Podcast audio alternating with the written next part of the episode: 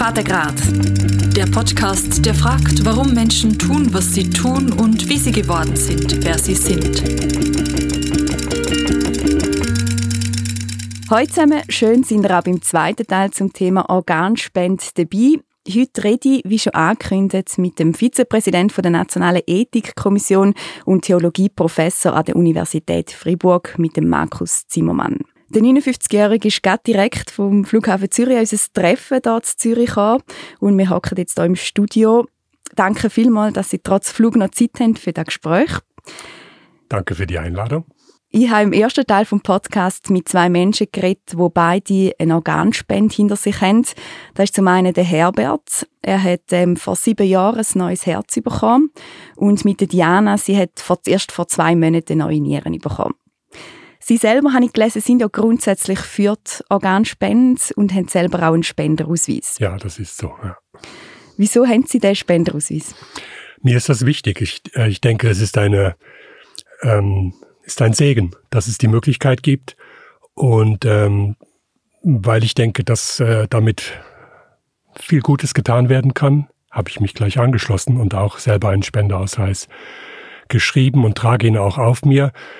Aber ich kann mir auch vorstellen, dass Menschen zu einem anderen Ergebnis kommen und, äh, und das äh, für sich nicht, nicht äh, möchten. Also es ist ein heißes und umstrittenes Thema und darum beschäftigen wir uns auch in der Ethik gerne damit. Sind Sie persönlich schon mal mit dem Thema Organspende konfrontiert gewesen, also im Umfeld oder kennen Sie Personen oder haben Sie so Erfahrungen in diesem Bereich? Gesammelt? Also ganz wenig. Ich weiß einfach, äh, ein Kollege von mir, der ist ähm, Empfänger einer Niere und das Besondere ist halt, wenn wir abends ein Bier trinken, dann nimmt er noch so zwei Riesentabletten dazu vorher. Also das heißt, er, er nimmt täglich einfach Medikamente ein, um die Immunabwehr ähm, nicht, also dass es nicht zur Abstoßung kommt des gespendeten Organs. Und was sein Spruch natürlich, kann man sich gut vorstellen, er müsste eigentlich schon verstorben sein also oder zumindest noch einmal Spender geworden sein, aber das, ähm, die Niere funktioniert nach wie vor. Das ist sehr erfreulich und äh, eine schöne Geschichte. Aber es ist nicht erst der persönliche Bezug, der Sie dazu gebracht hat, um einen Spenderausweis auf sich zu tragen? Nein. Aber die, ich denke, die, die, äh, die Auseinandersetzung mit Sterben und Tod, die ich seit 25, fast 30 Jahren jetzt ähm, beruflich mache, die äh, hat schon auch dazu stark beigetragen, mich mit diesen Fragen zu befassen und dann eben auch persönlich diese Konsequenz zu ziehen. Obwohl Sie für die Organspende sind, sind Sie bei den Abstimmungen zum Transplantationsgesetz Mitte Mai unter der Gegnung sind, haben sich gegen die Widerspruchslösung ausgesprochen. Durch das Gesetz, das ja angenommen worden ist, wird in der Schweiz jeder automatisch zum Organspender, wenn er sich nicht in ein Register eintragen lässt. Wieso haben Sie sich gegen die, die Lösung ausgesprochen? Also es gibt natürlich eine, eine Reihe guter Gründe. Und der beste ist gleich den, den, den Sie schon genannt haben in Ihrer Frage, nämlich von einer Spende zu sprechen, macht nur Sinn, wenn es tatsächlich eine ist. Und anzunehmen, alle ähm, acht Millionen Schweizerinnen und Schweizer seien eigentlich Spenderinnen. Ja, sie sagen es nur nicht und haben leider auch keinen Ausweis auf sich. Also es hat ja nur eine ganz kleine Minderheit einen solchen. Ähm, das halte ich für hm, sehr fraglich und für die falsche Grundannahme. Ich denke, wenn es tatsächlich um Spende gehen soll, wenn es darum geht, dass ich bereit bin, etwas von mir oder meinem Körper zu geben für andere, dann muss auch jedenfalls im besten Fall ähm, eine, eine entsprechende Äußerung ähm, des, des Menschen in, zu Lebzeiten getroffen werden. Auch wenn es ja eigentlich immer noch, man hat ja immer noch die Wahl, um auf die Liste zu kommen. Es ist ja dann immer noch eine Entscheidung befreien? Ja, ich denke, dass gut schweizerisch würde, würde, würde man das als eine Gängelei bezeichnen. Also ich, ich, äh, ich muss mich äußern. Ja.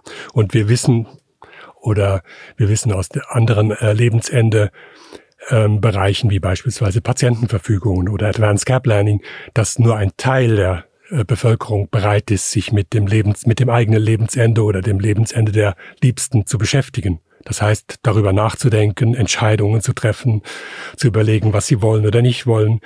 Und jetzt können sie nicht mehr, jetzt müssen sie. Sie müssen sich dazu äußern, wenn sie hm, verhindern wollen, dass sie beispielsweise unfreiwillig zu Spenderinnen werden.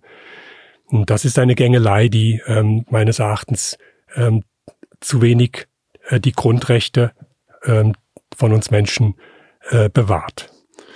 Ich denke, dass, dass trotzdem natürlich die, diese Initiative und auch die Abstimmung, das Resultat zeigt es ja auch, äh, auf ein Problem hingewiesen hat. Äh, nämlich, dass es viel zu wenig Spendebereitschaft gibt und dass sich äh, Leute vielleicht auch aus Naivität oder einfach aus Unwissen nicht damit beschäftigen. Und dazu gäbe es eine viel genialere äh, Lösung, nämlich das Erklärungsmodell. Ähm, und das hat auch die nationale, haben wir als nationale Ethikkommission vorgeschlagen. Leider ist das nicht in die Politik eingedrungen. Ich glaube, auch der Bundesrat wollte das gar nicht hören. Können Sie da vielleicht noch mal ganz kurz für die, die es nicht mehr präsent sind? Das Erklärungsmodell sieht vor, dass jeder und jede regelmäßig, beispielsweise alle zehn Jahre bei der Erneuerung vom Pass, gefragt wird, möchten Sie äh, Ihre Organe spenden? Ja oder nein? Oder möchten Sie sich gar nicht dazu äußern?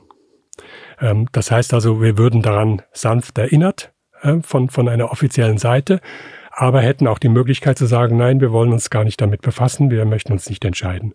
Das wäre eine, die, die beste Möglichkeit, zwei Dinge zu gewährleisten. Einmal zu gewährleisten, dass dieser Mensch, der jetzt tot ist, tatsächlich spenden wollte und äh, führte zu einer maximalen Entlastung der Angehörigen, die überleben, weil das ist ja die, ähm, das sind diejenigen, die am meisten leiden unter dieser ganzen Entscheidungssituation. Sie, sie müssen dann entscheiden, kein Arzt, keine Ärztin explantiert Organe ohne Zustimmung der, der, der Nächsten und Angehörigen. Ähm, und daher übrigens auch nicht in den Ländern, in denen eine andere Regelung existiert, wie beispielsweise in Spanien und Österreich. Strikte Widerspruchsregelung, trotzdem macht kein Arzt das. Das, das macht man nicht und Frau auch nicht. Ähm, weil da könnten gröbste Verletzungen entstehen. Bei den Angehörigen, die dann damit leben müssen, noch ein Leben lang. Äh, ich habe da kein Problem im Hinblick auf den Gestorbenen, auf den Leichnam. Ähm, auch für mich nicht, wenn ich der Leichnam, Leichnam wäre, sondern eben für die, die übrig bleiben. Und das Erklärungsmodell ist meines Erachtens in der Hinsicht für die Angehörigen als Entlastung und für die, die das Organ dann erhalten, zu wissen, der wollte das tatsächlich, die wollte tatsächlich ähm, das beste Modell. Genau, Sie haben jetzt auch schon ein bisschen vorgegriffen. Da wäre ja auch noch, es sind ja dann schlussendlich auch in der Schweiz die Angehörigen, die entscheiden, auch wenn es jeder automatisch zum Organspender wird, sind es am Schluss noch die Angehörigen, die dann müssen, äh, okay geben Und die Praxis gibt es eben zum Beispiel auch in, in Österreich, dort sind es auch die Angehörigen. Aber nach Gesetz muss in Österreich kein Angehöriger gefragt werden. Genau, aber so die Praxis. werden sie gefragt. Ja. Das ist, wenn sie sich da hineinfühlen in die Situation, sonnenklar, warum das so ist. Weil das einfach nicht geht. Sie können nicht einfach gegen die Überlebenden sozusagen oder die Verwandten äh, einen Körper öffnen und die Organe entnehmen. Das, äh, das würde könnte zu tumultartigen Szenen in einer Intensivstation führen oder in einem OP. Das geht nicht. Obwohl die Regelung so wäre, so, sowohl in Österreich als auch in Spanien. Mhm. In der Schweiz ist es ja nicht so. Und eben, es zeigt sich ja dort, dass, dass ähm, nicht mehr Leben haben können gerettet werden oder dass häufig die Angehörigen dann Nein sagen. Das ist sehr unterschiedlich, je nach Land. Also wir haben das genauestens, nicht nur wir, auch der Bundesrat hat das genau studiert und muss dir dann auch zugeben, die, die Widerspruchslösung alleine ist keine, keine Garantie dafür, dass jetzt mehr gespendet wird. Im Gegenteil, es könnte jetzt sogar der Widerstand steigen. Ähm, das sind andere äh, andere Kausalursachen, die viel wichtiger sind als die, als die Regelung der Widerspruch oder Zustimmung, die, die entscheidend sind. Dazu gehören ähm, ganz, ganz entscheidend eine öffentliche Debatte, die es gibt, ein öffentliches Bewusstsein für dieses Thema. In der Schweiz meines Erachtens gegen Null ist nicht vorhanden. Eben ein bisschen präsenter ist ja das ganze Thema jetzt schon geworden durch die Abstimmung. Also da hat man auch jetzt in der Schweiz Auf jeden Fall. häufiger mhm. darüber geredet. Aber eben, wenn man dann so Beispiele aus dem Ausland anschaut, kann man dann auch sagen, dass, dass die Vorlage nichts bringt. Ich glaube nicht, dass sie nichts bringt. Ich denke, dass für die nächsten drei Monate öffentliche, öffentliche Wahrnehmung und Bewusstsein. Dann bringt sie natürlich auch, und darauf sind wir als Nationale Ethikkommission jetzt sehr gespannt, äh, die Pflicht des Gesetzgebers, also jetzt hier des Bundesamt für Gesundheit, alle Menschen in der Schweiz, alle acht Millionen, ähm, auch im Prinzip Touristen, die hier reinkommen, ähm, zu informieren darüber, dass sie äh, als Organspenderinnen gelten. Und das heißt natürlich auch, zu erklären, was damit verbunden ist. Das heißt, und darauf warte ich schon sehr lange, äh, aus ethischer Sicht auch darüber offen zu reden, dass nicht nur Hirntote, sondern auch Herz-Kreislauf-Verstorbene als Organspender angesehen werden. Das ist beispielsweise in Deutschland äh, eine verbotene Praxis. Und äh, darüber zu reden, fände ich äh, wichtig. Und vielleicht kommt das ja jetzt aufgrund der Widerspruchsregelung, dass der, Gesetzgeber sich in der Pflicht sieht, ähm, da öffentliche Debatten zu lancieren. Also in der Schweiz ist es in dem Fall nicht so, dass nur hirntote Menschen das dort können Organ entnommen werden. Oder wie meinen Sie mit dem Kreislauf, Herzkreislauf? Also es gibt auch die äh, Donation after Cardiac Death ähm, nach Herz-Kreislauf-Tod. Ganz korrekt, politisch korrekt ähm, muss es natürlich heißen, es wird nach Herz-Kreislauf-Tod zuerst der Hirntod festgestellt der sekundäre Hirntod festgestellt und dann erst darf entnommen werden. Aber ähm, das ist trotzdem nicht dasselbe wie beim Hirntod. Beim Hirntod, ich karikiere, wenn Sie erlauben, da ist viel Zeit. Da ist ganz viel Zeit. Sie können die Maschinen dann abstellen, wenn klar ist, jetzt ist das Explantationsteam mit dem Helikopter gelandet, jetzt können Sie eingreifen und da ist auch schon, ein, ähm, schon eine Person, die äh, passend ist für das Herz oder wie auch immer und wartet schon ähm, im OP in einem anderen Land vielleicht, in einer anderen Stadt.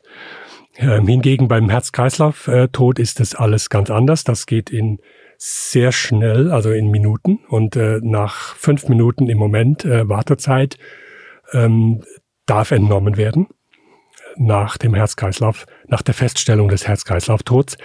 Und bis vor kurzem waren es noch zehn Minuten, jetzt sind es nur noch fünf Minuten.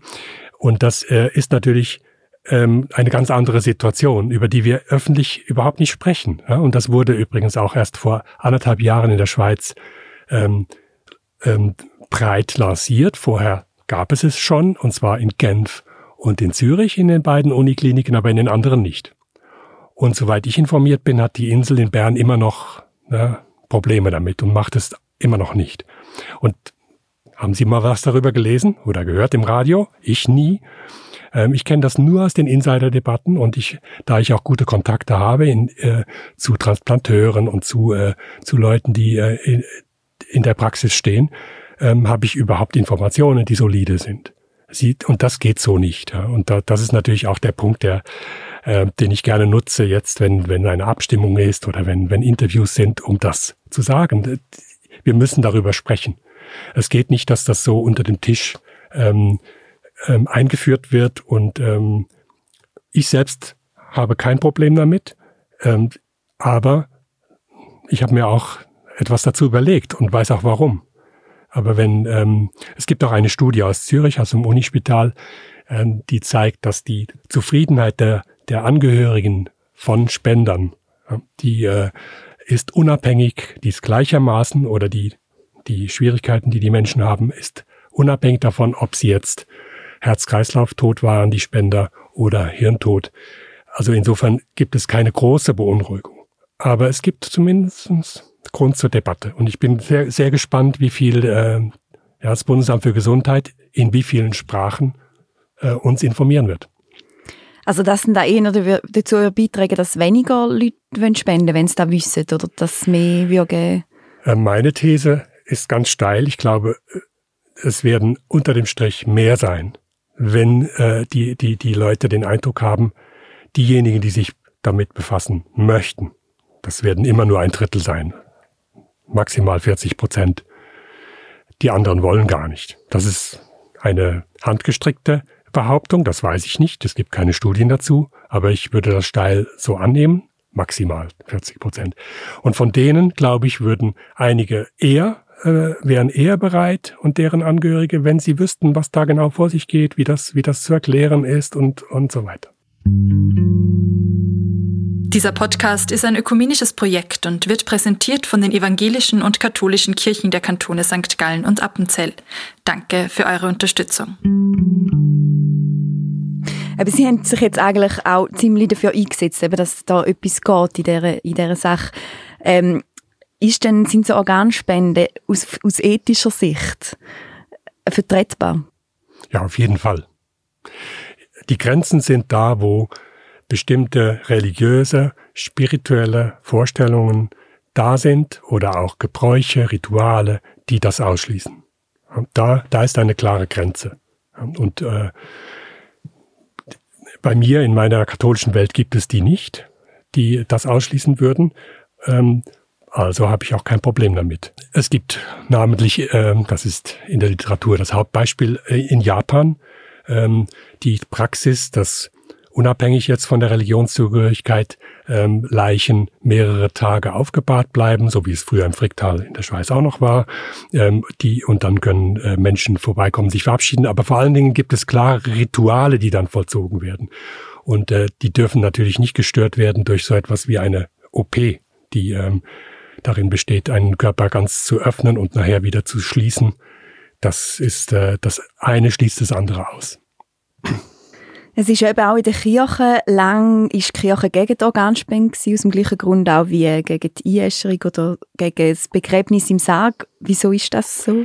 Also die katholische Kirche war entgegen ihrer Information nie dagegen, sondern von Anfang an, überraschenderweise übrigens, immer dafür.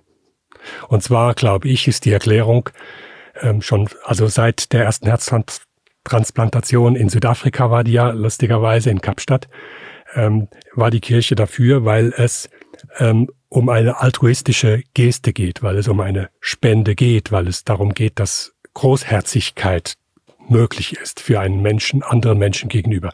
Das stand immer im Zentrum. Und die katholische Kirche war lange gegen, tatsächlich gegen die Einäscherung, die Sie genannt haben, aber nie gegen die Organspende. Mhm. Aber können Sie noch, gleich nachvollziehen, dass es Leute gibt, wo, wo glauben, dass es eben vielleicht dann ein Leben nach dem Tod und dass man dort komplett muss sein? Oder haben Sie auch schon so, so Sachen gehört? Das gibt es im Judentum, die Vorstellung, dass, dass ähm, daher auch die Idee, Gräber nicht aufzuheben, sondern intakt zu behalten bis zum jüngsten Tag. Ähm, aber das ist nur eine kleine Minderheit auch im Judentum, die so tatsächlich auch glaubt und sich das vorstellt. Die größten, mit Abstand größten Widerstände, die ähm, gegen die Organtransplantation ähm, vorgebracht werden, sind, sind diejenigen von Menschen, die sagen, Hirntod ist eigentlich gar nicht tot. Und äh, was ihr da macht, ist Menschen töten. Und das geht nicht. Und äh, mich auch nicht. Ja? Und äh, da, das ist ein äh, relativ, also das war eigentlich zunächst einmal gedacht, ähm, 70er Jahre, 80er Jahre geführt, die Debatte. Und die kam aber dann in den 10er Jahren und in den letzten Jahren äh, mit, mit, mit Wucht und Vehemenz wieder zurück. Und äh, damit ist quasi ähm, das, das, das wichtigste, der wichtigste Teil in der ganzen Argumentationskette berührt, nämlich die sogenannte Dead-Donor-Rule, die heißt, Entnommen werden nur Organe von Menschen, die wirklich tot sind. Dead Donor Rule. Und wenn, wenn jetzt von, von äh, mit, mit nicht nur schlechten Gründen gezeigt werden kann, Hirntote sind ja noch gar nicht wirklich mausetot, sage ich dem. Ähm, sie sind zwar auch nicht mehr lebendig, aber auch noch nicht ganz tot, äh, dann wird es schwierig mit dieser, mit dem Durchhalten dieser Dead Donor Rule. Also schwierig, wie meinen Sie da? Dann ähm, ist dann findet tatsächlich ein Eingriff statt in, in, den, in den menschlichen Körper, während der Mensch noch nicht ganz gestorben ist. Mit Haut und Haar noch nicht gestorben ist. Für mich ist das kein großes Problem aus ethischer Sicht, weil das Sterben ohnehin ein Prozess ist und die Festlegung des Todeszeitpunkts ist eine, ist nicht kein willkürlicher Akt, aber ist ein politischer Akt, ein gesellschaftlicher Akt. Wir, äh, selbst wenn wir den Hirntod nicht äh, als Todeszeitpunkt hätten, müssten wir einen anderen wählen, den wir dann, den wir dann festlegen müssten als Gesellschaft. Es gibt natürlich die ganz äh, äh, Radik ja oder die ganz kreative Vor Vorstellung, jeder und jede äh, legt selber fest, wann sie, wann sie oder er tot ist. Aber das, das würde gesellschaftlich zu einem großen Tohuwabohu führen äh, bei der Beerdigungspraxis und so weiter. Ich glaube nicht, dass das äh, wirklich äh, realisierbar ist in einer Gesellschaft. Äh, viele argumentieren ja auch, dass sie nicht recht wissen, ob die Seele schon aus einem Hirn toten Mensch draussen ist. Was sagen Sie da dazu? Ja, hm. ähm, also mindestens zwei Dinge, die, die mir dann sofort kommen. Einmal ist die Frage, was sie eigentlich oder was jemand unter Seele versteht. Was, das ist äh, sehr, sehr verschieden. Ähm, in unserer biblischen Sprache ist äh, die Seele die Nefesh, das ist der Atem, die Kehle. Ähm, und wenn der Atem weg ist, ist auch die Seele weg. Und das ist biblisch gesehen sonnenklar. Aber dann gibt es natürlich auch, das ist in meiner äh, Glaubenswelt sehr wichtig, in der christlichen, die Vorstellung, der ganze Mensch stirbt. Nicht, nicht so wie, wie der Antike, wie bei Platon zum Beispiel, die Seele fliegt dann weg und wird dann nochmal wiedergeboren in einem anderen Menschen.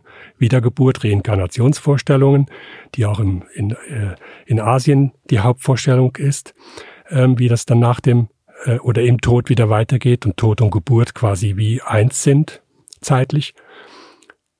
Ich, ähm, in meiner Theologie, in meinem christlichen Glauben gehe ich äh, stark davon aus, in meinem Verständnis vom Neuen Testament, dass wenn wir tot sind, dann sind wir tot. Dann ist alles zu Ende.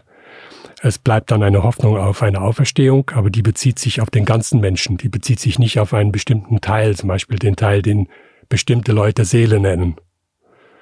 Aber ich merke, wenn ich das ausspreche, ähm, in Gesprächen, in der Öffentlichkeit, das äh, führt zu großer Verwirrung, weil in der, in, verbreitet ist die Idee, wir machen das Fenster noch auf, dann kann die Seele rausfliegen, als wären wir zweigeteilte Wesen, wir Menschen. Ich denke, das ist biblisch nicht gedeckt. Also Hirntod ist für Sie in dem Fall auch tot? Das ja, Hirntod ist äh, eine sehr plausible Festlegung des Todes des ganzen Menschen. Ja. Man könnte auch noch warten, bis alles, ähm, also bis auch das letzte Zell, die letzte Zellteilung aufhört. Aber dann äh, hätten wir das Problem, dass wir viele Kühlschränke bräuchten, weil es würde furchtbar stinken, bis dann äh, eine Beerdigung stattfinden könnte. Also das macht alles keinen Sinn. Hm. Zumal, und das ist vielleicht auch noch wichtig, wenn, wenn man öffentlich darüber spricht, ähm, die Menschen, die hirntot sind und zu Spenderinnen und Spender werden, die werden ja immer oder fast immer länger behandelt als die anderen. Diejenigen, die nicht Spender sind, bei denen wird vorher aufgehört zu behandeln. Und dann sind die ohnehin mausetot und werden beerdigt. Diejenigen, die bereit sind oder deren Angehörigen sagen, wir sind bereit für die Spende, die sind auch bereit, den einen Tag oder anderen äh, eine längere, eigentlich für den Patienten selber sinnlose Behandlung in Kauf zu nehmen. Also in der, in der Patientenverfügung der Kirchen in Deutschland, da ist dafür extra ein Kreuzchen, das man machen kann. Ähm, ich bin Spender, Spenderin. Das heißt, ich bin mir dessen bewusst, dass ich auch länger behandelt werde als die anderen. Hm? Von dem her ist es sowieso auch kein Problem. Also, wenn man dann spendebereit ist, äh, dann wird man geöffnet und ist dann spätestens mausetot, wenn das Herz entnommen ist. Ähm, ich finde das eher beruhigend. Ja, also eine der ganz großen Ängste der, der letzten tausend Jahre ist von uns Menschen, Philipp Arias, äh, wir würden lebendig begraben werden. Das steht auch manchmal in 20 Minuten, so eine Schockergeschichte. Da hat jemand geklopft im Sarg und so. Ähm, und das wird garantiert ausgeschlossen dadurch. Das, das findet garantiert nicht statt. Also wenn, wenn eine Explantation stattgefunden hat, dann sind wir auf jeden Fall tot. Äh, spätestens dann. Ich finde, ich finde das alles sehr, ähm, ich meine das in keiner Weise zynisch, sondern ich meine das sehr menschlich, weil äh, das Leben ist kurz. Ja, meins geht schon dem Ende entgegen, wenn ich sie so anschaue. Also ähm, dann, äh, dann das ist einfach, ähm, und irgendwann ist es zu Ende. Und wenn wir dann etwas Sinnvolles dann noch tun können, ich finde das sehr, ähm, sehr plausibel, das zu tun aber nicht in dem Sinne dessen, dass ich dann vielleicht noch weiterlebe oder noch länger leben könnte oder die Angst, ich könnte dann vielleicht äh, etwas kürzer behandelt werden als die anderen. Das Gegenteil ist eher der Fall. Mhm. Aber Sie, schon, Sie haben ja gesagt, eben eine Möglichkeit wäre, dass man die Leute regelmäßig informiert, dass es die Möglichkeit gibt, dass so ähm, auf das aufmerksam werden. Es ist aber auch viel passiert in der, in, zum, beim Thema Organspende, sind Sie angesprochen, damit Südafrika die allererste Herztransplantation ist noch gar nicht so lange her.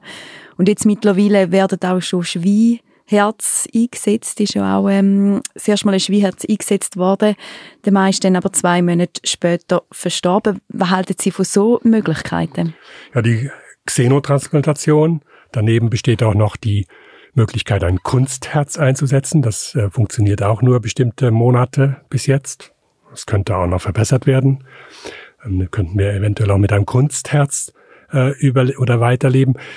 Und ich denke, da sind große Bedenken anzumelden, aber nicht, weil es darum geht, von Schweinen in Menschen etwas zu transplantieren, äh, sondern weil ähm, die Nebeneffekte wir nicht, wir nicht kennen und nicht im Griff haben. Wir haben gerade eine Pandemie ja, vielleicht hinter uns, aber vielleicht eben noch gar nicht, die auch äh, darauf auf Zoonosen zurückgehen könnte. Also welche Viren, Bakterien oder sonstige Dinge, die wir nicht haben wollen, werden dann vom Schwein, was im Schwein unproblematisch ist, auf den Menschen mit transferiert. Das, wir wissen das alles noch sehr wenig. Das ist, äh, das ist eigentlich die größte Gefahr. Die, also nicht aus ethischer Sicht. Das ist ethisch. Das ist eine, das ist, äh, das ist ein äh, guter ethischer Grund, der, der darauf hinweist, die Folgen haben wir vielleicht gar nicht im Griff, die dann, die wir dann gewärtigen. Das sind, das sind wirklich Experimente, die hier gemacht werden. Aber ich würde sagen, die tierethischen Aspekte, also wir müssten dann ja transgene Schweine entwickeln. Ähm, wir haben übrigens solche Farmen in der Welt, die sind hochgeheim, weil wenn die bekannt wären, würden die gestürmt von irgendwelchen Tier Freaks. Also ähm, das ist natürlich auch eine große Debatte, die tierethische Debatte. Dürfen wir transgene Tiere herstellen? Das wird schon lange gemacht und äh, funktioniert immer besser. Also ich habe kein Grundsatzproblem damit, dass das eine auf das andere übertragen wird. Aber die Folgen haben wir nicht im Griff. Also so zum Grundsatzfrage, also ein Mensch ist auch ein Mensch, wenn er ein, ein Tierherz in sich hat oder das Kunstherz. Das also, würde ich ähm, steil so, so sehen. Ähm, was ist, wenn dann in 100 Jahren auch ähm, Leber, Niere und Pankreas übertragen werden können und dann äh, quasi über die Hälfte der Organe schon einmal tierisch sind. Und natürlich, das ist das ist so die Science-Fiction-Frage schlechthin ist, wenn das Hirn transplantierbar wäre, was wäre dann? Aber ich denke, das ist ähm, keine, keine reale, äh, keine reale Vorstellung. Aber alles das muss, muss diskutiert werden und im sogenannten Transhumanismus wird, wird das auch alles diskutiert. Also ähm, unter, der, unter der Idee, der Mensch ist ein Mängelwesen und wir sollten den Menschen verbessern und das äh, auf alle möglichen Arten und Weisen, indem wir Maschine, Mensch und Tier zusammenführen. Maschine im Sinn von Chips ins Hirn implantieren. Da geschieht schon sehr viel. Ich bin natürlich ein großer Skeptiker und beobachte das mit großer, mit großer Skepsis. Aber dass das gemacht wird und versucht wird, das ist äh, Realität. Zuerst probiert man jetzt wahrscheinlich eben durch Menschen, also dass mehr Leute Organspender werden. Es gibt ja 1500 Menschen in der Schweiz, die auf dieser Warteliste sind. Ähm, was sind vielleicht noch so Sachen, wo, wo Ihrer Meinung nach passieren beim Thema Organspende? Also ich glaube, der, wenn Sie mir die äh, Carte Blanche geben, die, der, der, der ähm, nervigste, der schwierigste, mit Abstand schwierigste Punkt ist, jemand ist verstorben und das sind die Angehörigen und die sind voll vollständig verzweifelt, wenn das plötzlich geschehen ist, bei einem Unfall, Motorradunfall.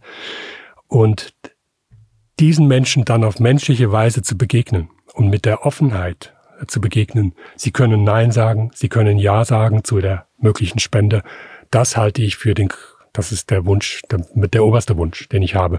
Denn das ist ähm, ganz wichtig für das ähm, Ergehen der Menschen in dieser Zeit der Trauer oder des Abschieds, aber dann auch ihr Leben lang. Also was da gesprochen wird und nicht gesprochen wird, ist unter Umständen matchentscheidend für das ganze restliche Leben für die, die, die äh, dabei stehen.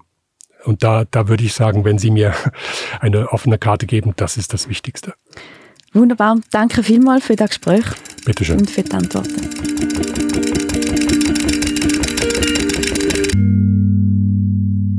Vater Graz.